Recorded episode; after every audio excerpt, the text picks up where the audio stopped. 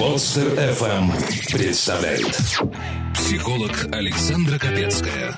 В подкасте «Психология. Мифы и реальность» Дорогие друзья, ну что ж, очередной добрый понедельник – и рубрика «Народная аптека» в этот раз пригласила, ну, я, вот на мой взгляд, вообще суперценный человек, просто тот, которому, наверное, чаще всего в современном мире, как к врачу, обращаются люди. Вот правда, и это прям очень популярная история. И, кстати говоря, не зря. Со мной сегодня в студии работает Михаил Сарапкин. Ни много ни мало, врач, мануальный терапевт. Михаил, здравствуйте. Здравствуйте.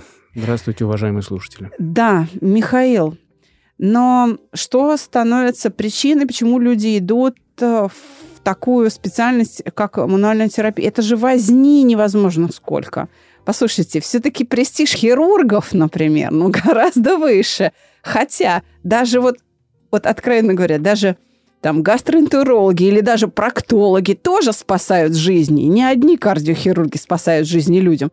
Ну вот, э, понимаешь, ковыряться не так престижно, как, допустим, сердце чинить, понимаете?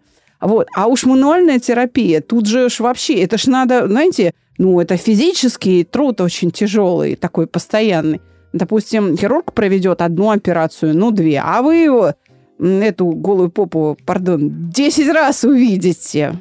Что, что является мотивацией для того, чтобы выбрать эту специальность? Ну, наверное, начнем с того, что действительно я по образованию травматолог-ортопед и к столу таки не пробился. И поэтому, если не у стола, все, там началось травмпункт, и там мне не понравилось. Почему? Ну, Там, по-моему, весело. Весело, но не прибыльно, так. скажем так, потому да. что семью надо на что-то кормить.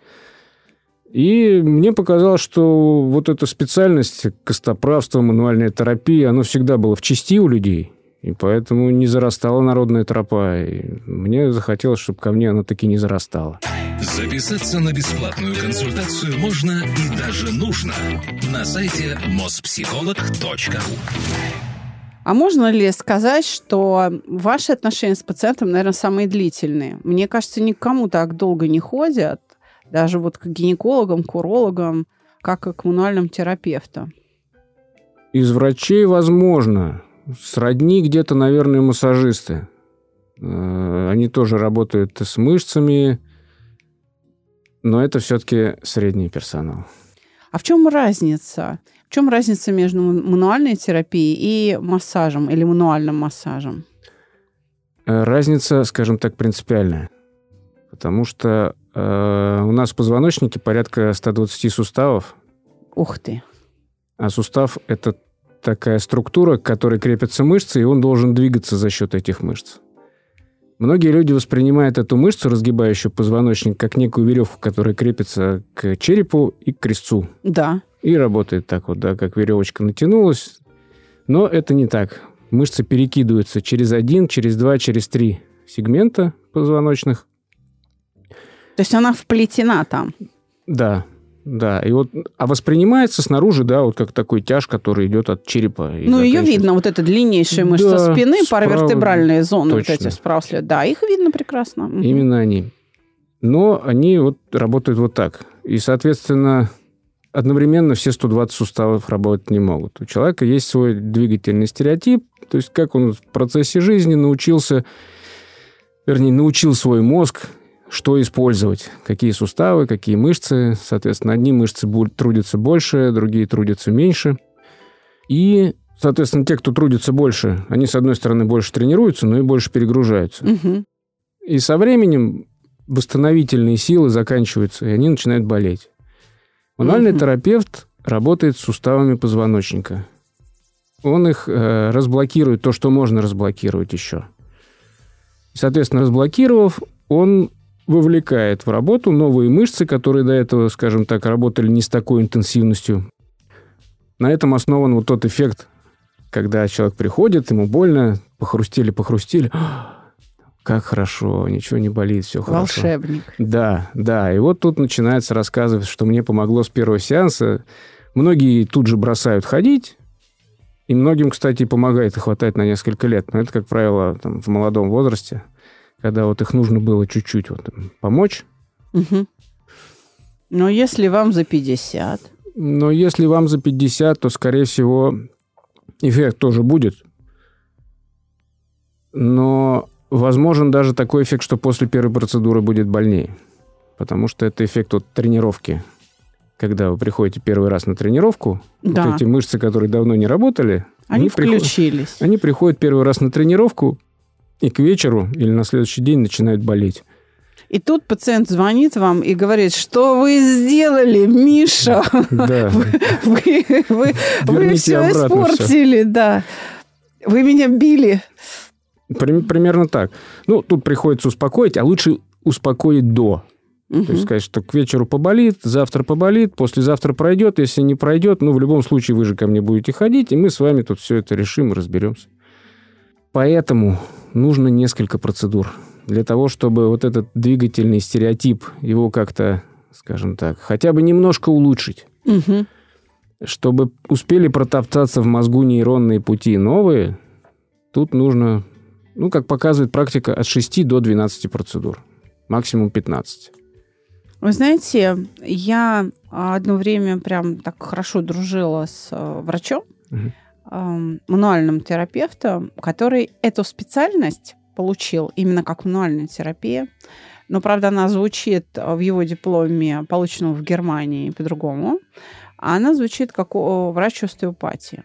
И вот мы с ним долгое время общались, и эта остеопатия, а, та, которую он практикует, которую он обучился в Германии, хотя у него базовая специальность такая же, как у вас, ортопедия, она выглядит совершенно не так, как привыкли. Сейчас большинство слушателей наших подумают о том, что, ну, мало того, что вы рассказываете о какой-то болезненной процедуре, так еще и о небезопасной. И в голове у них прозвучит слово остеопатия, то есть это какой-то нежный, такой щадящий, значит, а, метод, который вот как бы погладили тебя, сюда ручку подложили, туда ручку подложили, ты на них полежал на этих ручках, и вроде как, значит, тебя отпустило какой-то сильно действующий, очень щадящий метод. Так вот, в Германии этот мой старый друг, с которым, к сожалению, потеряна связь, потому что он просто переехал. И он а, выполнял остеопатию как совершенно безжалостную процедуру. И действительно, попав ему в руки, ты попадаешь в какие-то клещи, и это, правда, очень больно. И, ну, допустим, мне тогда было 30 э, лет, 29, и, вы знаете, я ходила год к нему. И он мне, он меня вообще приговорил. Почему? Потому что я спортсменка. Я в прошлом занималась спортивной гимнастикой. Это, ну, в общем, такая себе история. Да. И закончил я, в общем-то, как и большинство прогрессирующих молодых спортсменов, после травмы меня списали на берег, там, в общем, всякие операции и так далее. То есть, слава богу, мой позвоночник был цел. Но тем не менее, вот эти падения, как он мне потом объяснял, они с того же бревна или с брусьев, то есть они бесследно не проходят, потому что когда ты мимо бревна промазал, то ты э, попадаешь на ребро, и, соответственно, где-то мышцы компенсаторно пересокращаются, и пока ты маленький, ну, как бы оно чуть поболело, отпустило, но это не значит, что оно действительно отпустило. То есть боль прошла, но вот это вот перенапряжение осталось. Но я скажем, последствия увидела к 29 годам. Вот это его было такое объяснение. И он сказал, что нужно приложить максимум усилий для того, чтобы восстановить кровоснабжение, восстановить эластичность мышечного волокна, подвижность суставов, и то есть амплитуду их там движения, да, все это восстановить. И вы знаете, он работал не просто как э, врач-мануальный терапевт, у него рядом был тренажерный зал с механотерапией. Что вы об этом думаете? Вот скажите нам, как пациентам, это необходимость или можно обойтись без механотерапии или вообще какого-то ЛФК на тренажерах? Достаточно ли одной мануальной терапии? Э, скажем так, вот та история, которую вы рассказали, вообще замечательная. Вот именно так, так вся медицина такая ручная и должна выглядеть. То есть по... это прям грамотный доктор? Мне кажется, то, что вот вы рассказали, да. Супер. То есть вот он мало того, что поправил руками что-то, что у вас было не так, После этого он вас проводил э, в физкультурный зал, где вы двигательные стереотипы, двигательные навыки, если еще и под его руководством, Да. под его контролем, как-то изменяете, изменяете с той целью, чтобы опять-таки в голове сложился правильный двигательный стереотип. Год, год труда, Михаил вот, Юрьевич. вот, вот так вот все, в общем-то, и должно быть, по идее. Ага, Потому что у нас тоже есть, у нас же есть дикуль, да. который, в общем-то, он не врач, конечно, но идея его правильная. Ну, и Что- Бубновский есть. Да, много врачей, но просто я так постарше, я с Дикулей начал, а Бубновский он уже появился, когда была и перестройка, и тому подобное, Мгм. безобразие начались. И Дикуль – это яркий пример, что вот давайте лечить движениями. Но здесь есть обратная сторона. Мгм. Надо индивидуально подходить к каждому. Вот если к вам вот он подошел индивидуально, вот в этом залог лечения. Потому что я боюсь, что у нас все это в итоге превращается в конвейер. Конечно, движения нужны. И, скажем так, движение лучше, чем не движение. Мгм. Но еще лучше правильное движение. А правильное движение это врач как раз должен оценить, что вы делаете не так, вот то, что вот он у вас сделал, где у вас что-то спазмировано, где наоборот перерасслаблено, вот здесь, значит, надо тонизировать, здесь надо расслаблять. Тут подключаем и массажиста, и специалиста по движениям. Вот это будет правильно, идеально. Вы знаете, мои боли в спине на тот момент времени прошли, знаете, каким образом? Ну, да, быстро. Сначала, во-первых, у него в руках дико больно. Это правда было больно. Причем дико больно было пять раз. Вот первые пять встреч, и это прям вообще, Мгм. вот глаза на лоб вылезали. Потом резко отпустила. И я ему говорю, ну все, он такой, нет, моя дорогая. ты Все здесь- только начинается. да, он говорит, ты здесь на год. Если у тебя год не болит, это еще ничего не значит. Я просто доверилась приятелю. И, значит, я раз в месяц посещала его и работала в зале. И вот в зале, вы знаете, я додумала, что мне сейчас дадут упражнение на спину. А у меня большая часть упражнения была на пресс. То есть я занималась, по сути, закачкой пресса. Вот нижние, верхние, боковые, косые, там, все что угодно. И чуть-чуть спина. И в большей степени на спину была растяжка. Поэтому, да, я думаю, что это была абсолютно индивидуальная программа. Но он и вообще, э, приехав из Германии, он э, вообще вот эту политику, что ли, а, продвигал у себя в клинике, что надо отвергнуть какие-то схемы стандартные, и надо вот смотреть, как у конкретного пациента идет, потому что кривая его как бы выздоровления, она может пойти вообще не так, как в методичке написано, что нужно методичку знать, но при этом делать, вот смотреть на конкретного человека. Это такой подход. То есть вы, в общем-то, нам сейчас и нашим слушателям, да, вот все, кто слушает, вы говорите о том, что мануальная терапия – это супер классно, но как бы не требуйте от нее то, чего она не может дать. Если вы не двигаетесь, если вы продолжаете сидеть, то, конечно, оно будет болеть, так и будете ходить. С точки зрения зарабатывания денег, так даже лучше. Но если вы хотите себе здоровья, то мануальная терапия только начало. Как я обычно говорю пациентам, мы справляемся с последствиями того, что вы нажили в течение такой длительной жизни. Но не ждите, что вы там годами растили эту болезнь. Это, конечно, приятно. И все, наверное, пациенты этого хотят. Вот такую панацею. Прийти к доктору, он дал таблетку, он выскочил молодой, здоровый, и все. Но, к сожалению, это не так. Да, и к психологам приходят, и ко мне приходят, тоже говорят, выключите мне вот это. Я могу выключить, правда, да. Вот наша технология трационного угошения, она позволяет. Взял, выключил. Я вас Ну, мне не- познакомлю. может, и надо что-то выключить, но пусть будет, это же мое.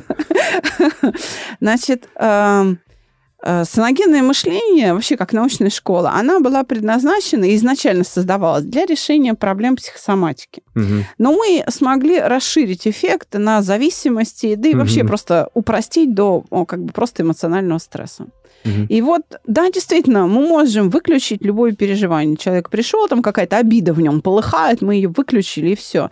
Но я часто говорю ровно то же самое, что говорите вы, не только лично вы, а вообще все врачи. Мгм. Вы говорите, что этого мало, если полегчало, это не значит, что ты выздоровел.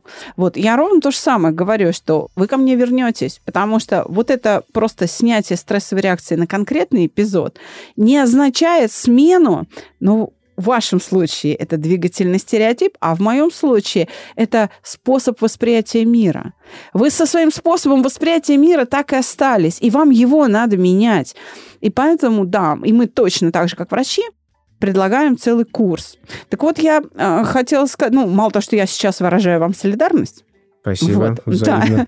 Я хочу сказать, что э, я от своих слушателей, от своих клиентов не скрываю, что я отправляю людей к массажистам или к врачам-реабилитологам. Почему? Потому что, да, действительно, расслабление мышц, восстанов... или даже не то чтобы расслабление, а нормализация тонуса. Пер... Давайте я, знаете, какое сейчас словечко верну такое? Перераспределение архитектуры мышечных усилий выводит человека выводит человека из состояния эмоционального стресса радикально. Архитектура мышечных усилий. А знаете, откуда это? Нет. Это из физиологии. Это то, как физиологи смотрят на эмоциональные реакции. Так вот, перемена этих, смена архитектуры мышечных усилий, она и, собственно, приводит к радикальному переходу из одного эмоционального статуса в другой. Вы наверняка замечали этот эффект у себя на приеме под руками, вот что с человеком происходит. Время от времени, да. Особенно если пациент ходит долго, то потом, да, вот эта архитектура, она меняется. А эмоции? Вы видите, как эмоциональное состояние человека меняется? Эмоци... Ну, эм... с эмоциональным состоянием проще. С одной стороны, что оно меняется, бывает прямо вот сразу. Когда угу. его отпустило, ему стало легче, он там и в голове прояснилось вдруг. Угу. Оказывается, что у него пелена была перед глазами, а тут ее не стало. Это да. Но опять-таки, если это один раз, то действие кратковременное достаточно. Потому что минут через 40, даже через час все обратно вернется. У него же там голова работает беспрерывно, и она... Ей не хочется меняться. Она там как работала, так хочет и работать. И в связи с этим я думаю, что, может быть, не скажу, что многих, но достаточно людей я бы отправлял к психологу просто потому, что видно, что у него внутреннее напряжение, он напряжен весь. Одно дело, когда э, спина напряжена, ну, понятно, с ней поработали, руки, массажист поработал, и все хорошо. А когда человек весь вот так вот, то, то можно даже сломать, потому что для того, чтобы добраться до суставов, нужно приложить достаточно сильное, большое усилие. И тут либо, да, либо через массаж, либо, либо через психолога. А лучше через психолога, потому что через массаж это все быстро пройдет походит месяц-два, а у него в голове все то же самое, и опять все вот это вот внутреннее будет вот так. Знаете, но сейчас очень многие и массажисты а, грешат тем, что берут на себя роль психологов. В какой-то степени обязательно. Не то чтобы, я бы не сказал, что грешат, а у них выхода другого нет. Ему надо поговорить с человеком. Ну что он будет, пока он это, ему изливается, а он будет стоять молчать. Ну, так тоже ведь нельзя. Надо поговорить как-то. А что он может сказать? То, что думает, ну, вот так и говорят. Многие массажисты в салонах включают музыку, а, ароматы, да, и это все очень способствует, конечно, расслаблению, при условии, что у человека нет, допустим, аллергии на этот аромат. Ну, к примеру. А, потому что с аллергиком уже это не прокатит, это может быть даже где-то опасно, правда? Да. Вот, поэтому, да, они а, узнают, а нет ли там аллергии и так далее. Это оправдано. Но я сейчас немножко о другом говорю. Я mm. говорю о том, что массажисты часто грешат тем, что они приписывают себе свойства психолога. Им кажется, что если они э, много слышали от людей, то они уже хорошо понимают психологию. Знаете, я тоже видела много автомобилей, но это не значит, что я стала конструктором, механиком. Понимаете? Согласен. Вот то есть, если я водила разные машины, это совершенно ни о чем не говорит. В инженерии автомобильный, я вот ни черта, правда. Вот я ничего вам не спроектирую, но оценить машину могу. Ну, типа, знаете, там, быстрая или там не очень. ну, вот так вот. Это предел.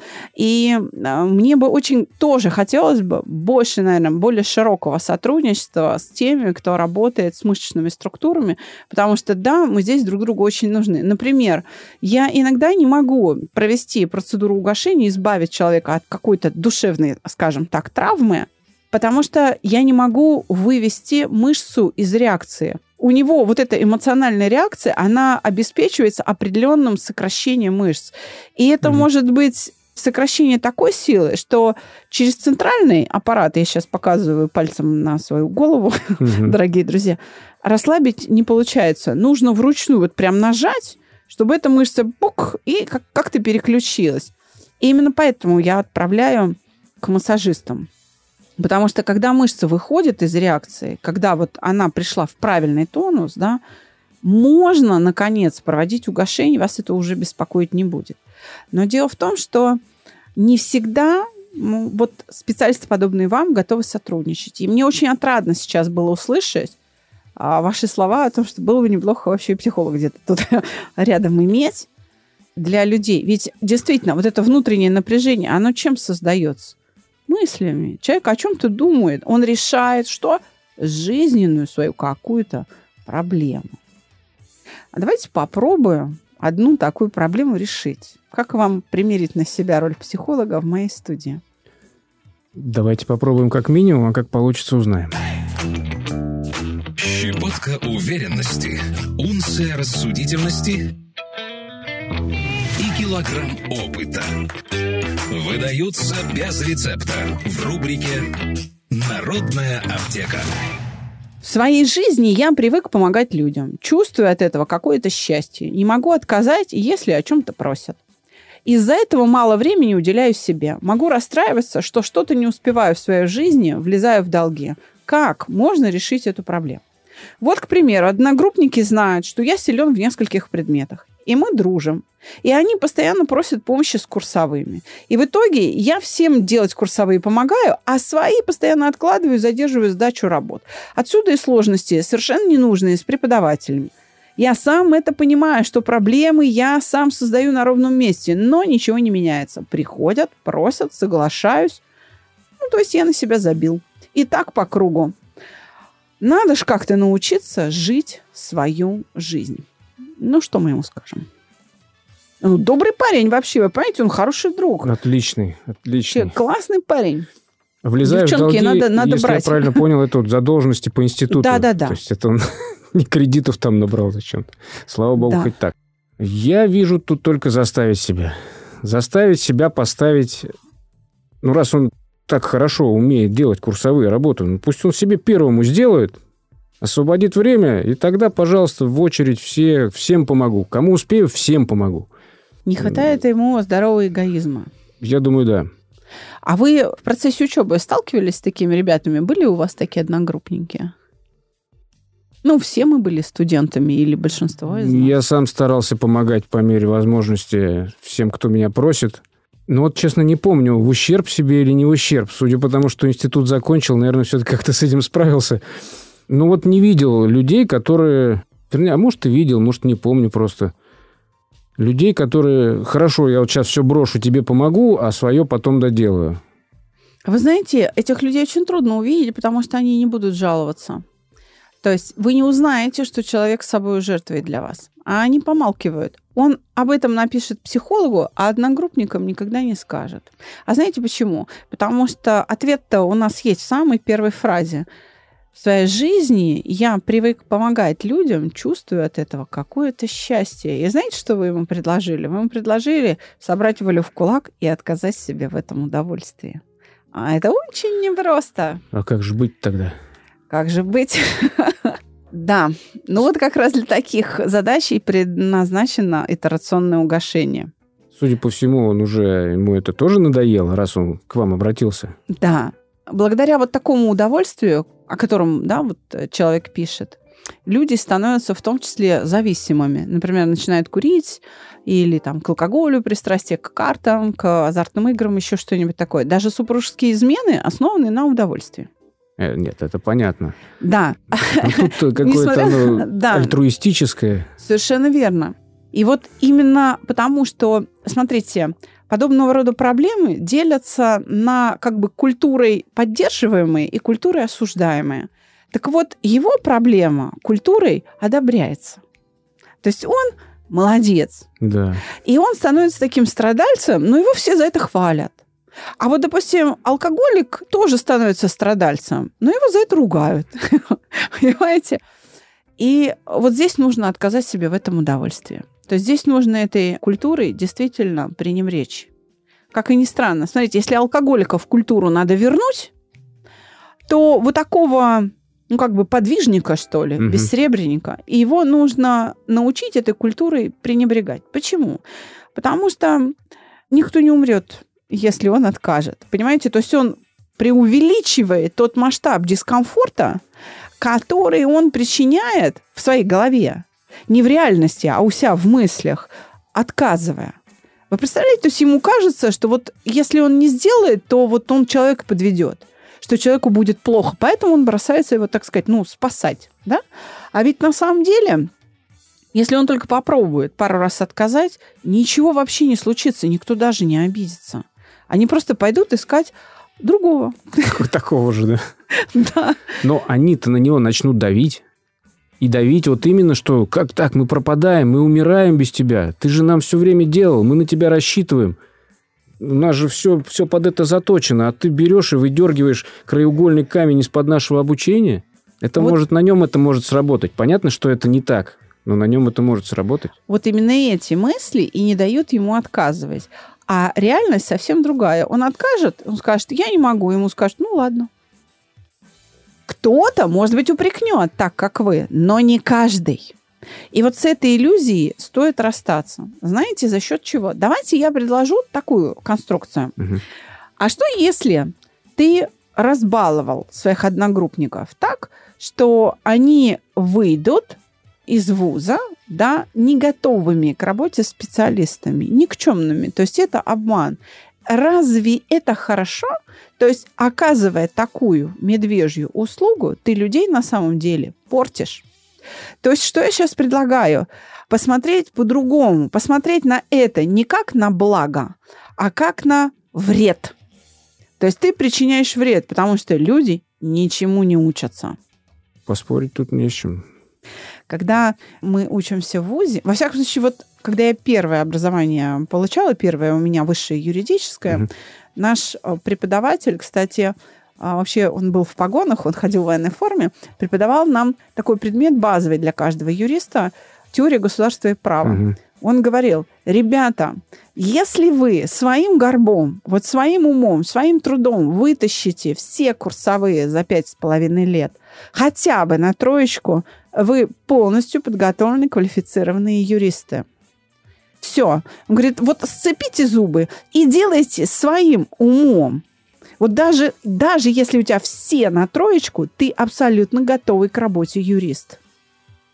И вот эту мысль я сейчас хочу передать через наш с вами выпуск. Отличная, отличная мысль. Это, и это касается, я думаю, всех специальностей. Потому что, э, ну, действительно так, что есть... Другое дело, что очень часто в институт идут не за образованием, а за корочкой. Мама послала или еще что-то такое. И человек понимает, что он не будет никогда, но ему очень надо. А вот теперь возникает вопрос, а что ему надо? Понимаете, если ему нужна корочка, ну, тогда это можно купить. Это будет Понимаете? нечестно. Да, ну, а так-то оно тоже нечестно. А так не совсем нечестно. Так, ну, только вот ну, там чуть-чуть где-то там что-то. Ну, все же списывали в школе рано или поздно. Нельзя же сказать, что если человек списывал в школе, то все, он не имеет права на среднее образование. Нет, конечно. Но тем не менее, смотрите, здесь просто ложь будет растянута во времени, но себя все равно не обманешь. И Это вы да. знаете, сейчас-то вокруг нас рыночные отношения, и работодателю не нужен человек, который чему-то учился. Ему нужен человек, который что-то умеет. Да. Потому что сейчас работодатели спрашивают не диплом, они спрашивают, ты можешь вот это сделать? Я точно так же, когда нанимаю для себя людей, я спрашиваю, что ты умеешь. А, У меня однажды работал человек, который вообще имеет образование базовое и там довольно большой стаж работы в городе Иваново, технолог швейного производства. Да, великолепнейший администратор. Мгм. Она полгода работала у нас дистанционным администратором э, наших соцсетей и нашего телефона, принимала заявки, обрабатывала трафик клиентов. Это был лучший администратор наш. Потому что этот человек умеет обращаться с людьми и просто ответственно подходит к работе. А самое главное для любого администратора, который общается вот э, по телефону с клиентами, принимает эти заявки, это хорошая память. А знаете, откуда берется хорошая память? Хорошая память... Скажите, пожалуйста, наконец-то я хоть узнаю это, где ее взять. Да, из уверенности в себе. Мы забываем то, что нам не нравится. Вот если а, надо что-то помнить, а с ним связано какое-то неприятное переживание, Мгм. все, мы это начинаем легко забывать. Например, смотрите, вынести мусор.